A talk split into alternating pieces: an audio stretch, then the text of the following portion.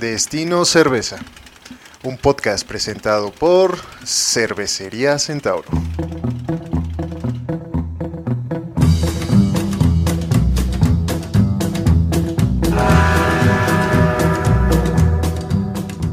Well, I'm driving down the road in my Cadillac.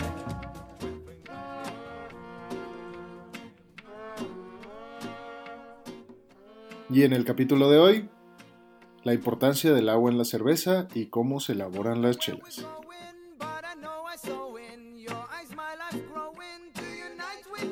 Buenos días, buenas noches, buenas madrugadas, camaradas. Bienvenidos a este capítulo 4 de Destino Cerveza, en donde hablaremos del agua y el proceso de elaboración de cerveza.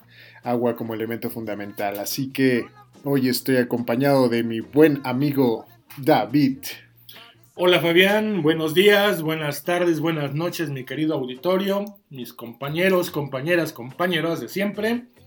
Eh, pues sean bienvenidos a este su programa favorito sobre cerveza artesanal. Muy bien, David. Pues vamos a empezar entonces con una pregunta esencial. Si vamos a hablar de agua, tenemos que definir por qué es importante el agua en la cerveza.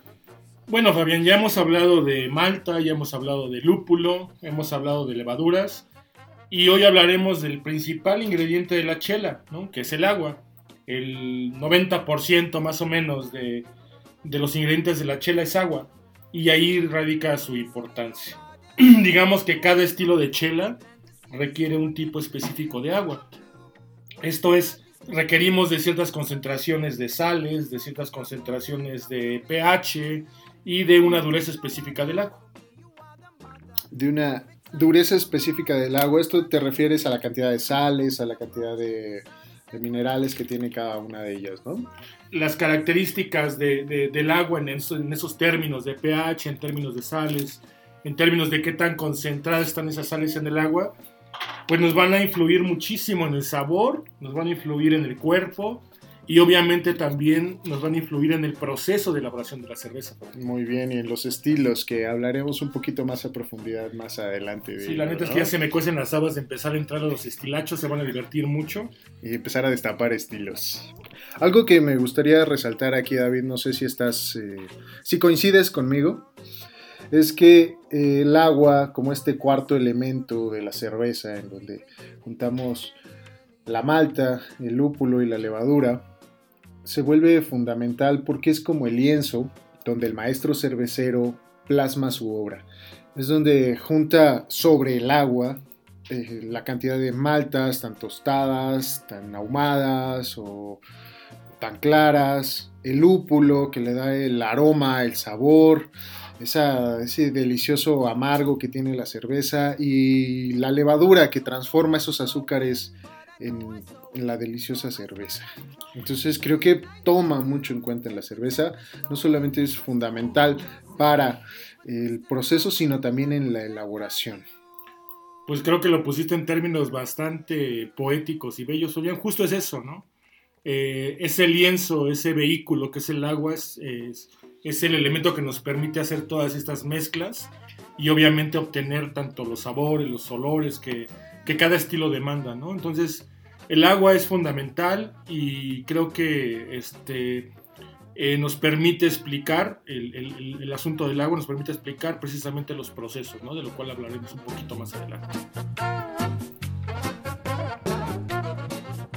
Y en la cápsula chelera de hoy, cerveza Pilsner.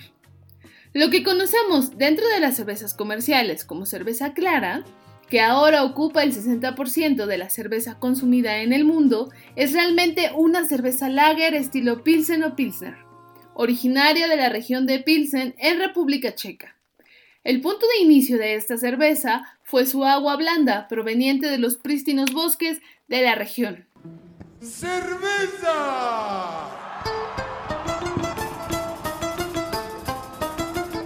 Y entrando en la tercera parte de nuestro podcast Destino Cerveza, vamos a pasar al proceso de elaboración de chela. Bueno, ya hablaremos ahorita del macerado. Eh, cuando hablamos de- del macerado, se trata de extraer los azúcares necesarios para la fermentación, ¿no? Muy bien. Ese es el primer paso. El segundo, ¿Y ajá. eso cómo lo hacemos, David?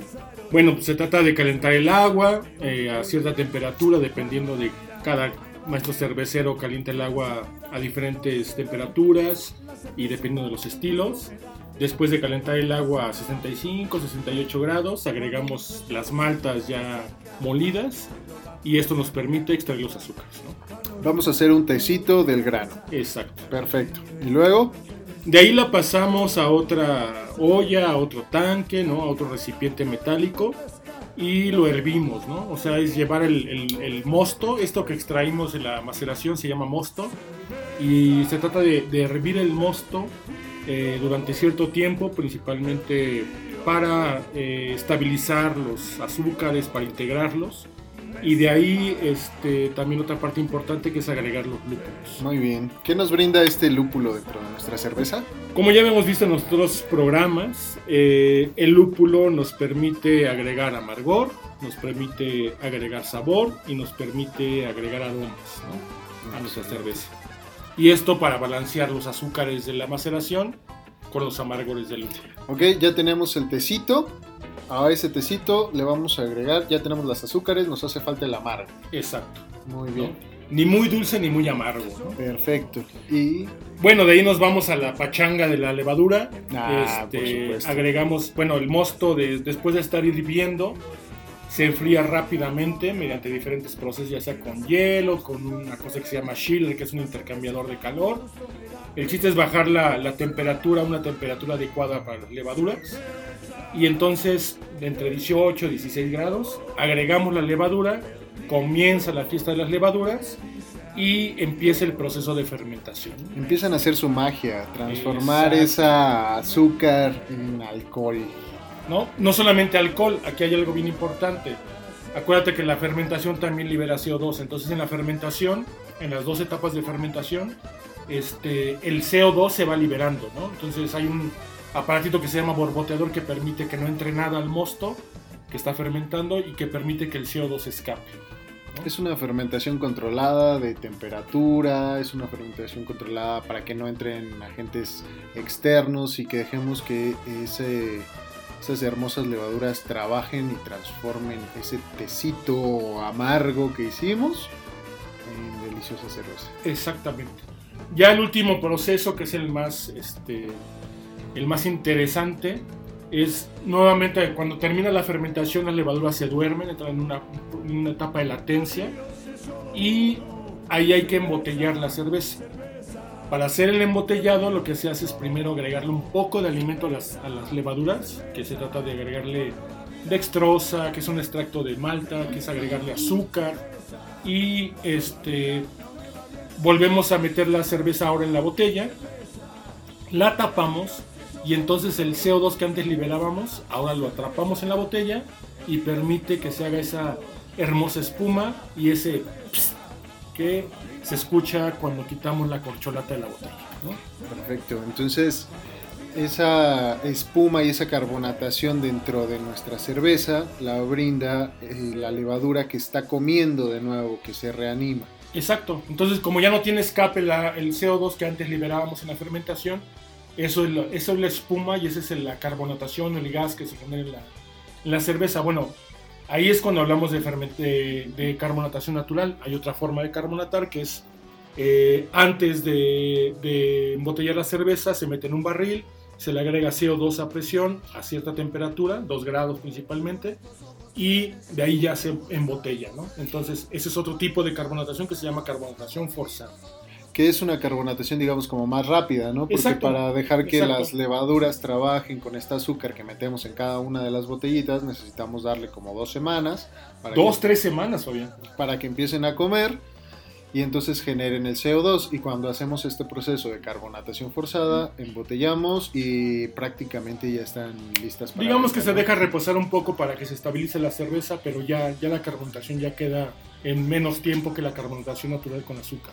¿no? Ok, ¿y cuál nos recomiendas tú? ¿O crees que hay una diferencia esencial entre Sí hay una diferencia, o sea, la neta yo sí prefiero la carbonatación natural por los sabores, el tipo de espuma, los aromas. La burbuja. Pero cuando estás produciendo ya, digamos, 250 litros, 400 litros, 500 1600 litros, 1800 litros, hacer carbonatación natural es una chinga. Para ponerlo en En términos, términos técnicos. técnicos, claro, por supuesto. Muy bien, David. Excelente. Bueno, pues pasamos entonces a nuestro reto centauro. Ok.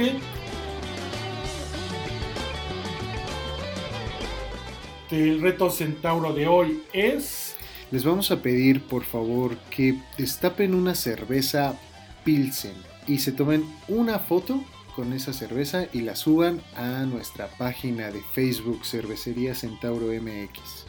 La vamos a tener durante una semana y la foto que tenga más likes va a ganarse cuatro cervezas rodada larga de Cervecería Centauro para recogerlas en la Patrona MX en Metepec, Estado de México. Para nuestros aventureros y osados radioescuchas. Yo no te ofrezco riquezas,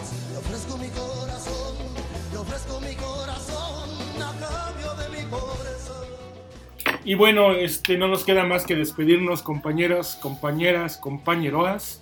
Y pues ya saben, beban con moderación, si beben no manejen. Salud. hermosa.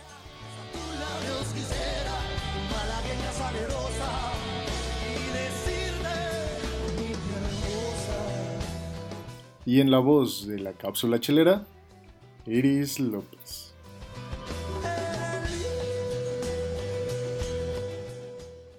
Programa dedicado para la Tesca, donde quiera que estés.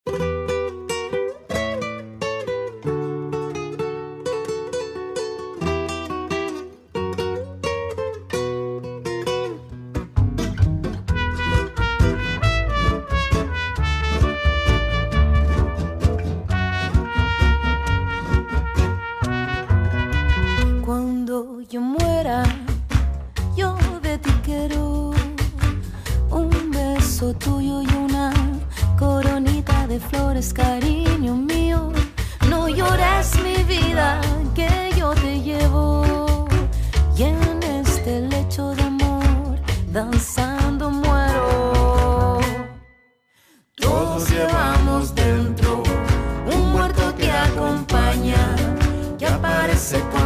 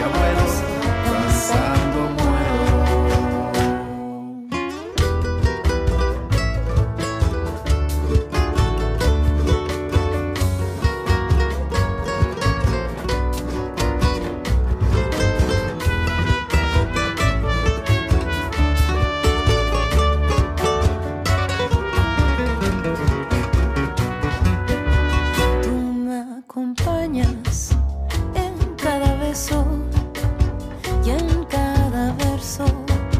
Tu voz yo siento cariño mío y aunque pase el tiempo yo de ti quiero un pedacito de tu memoria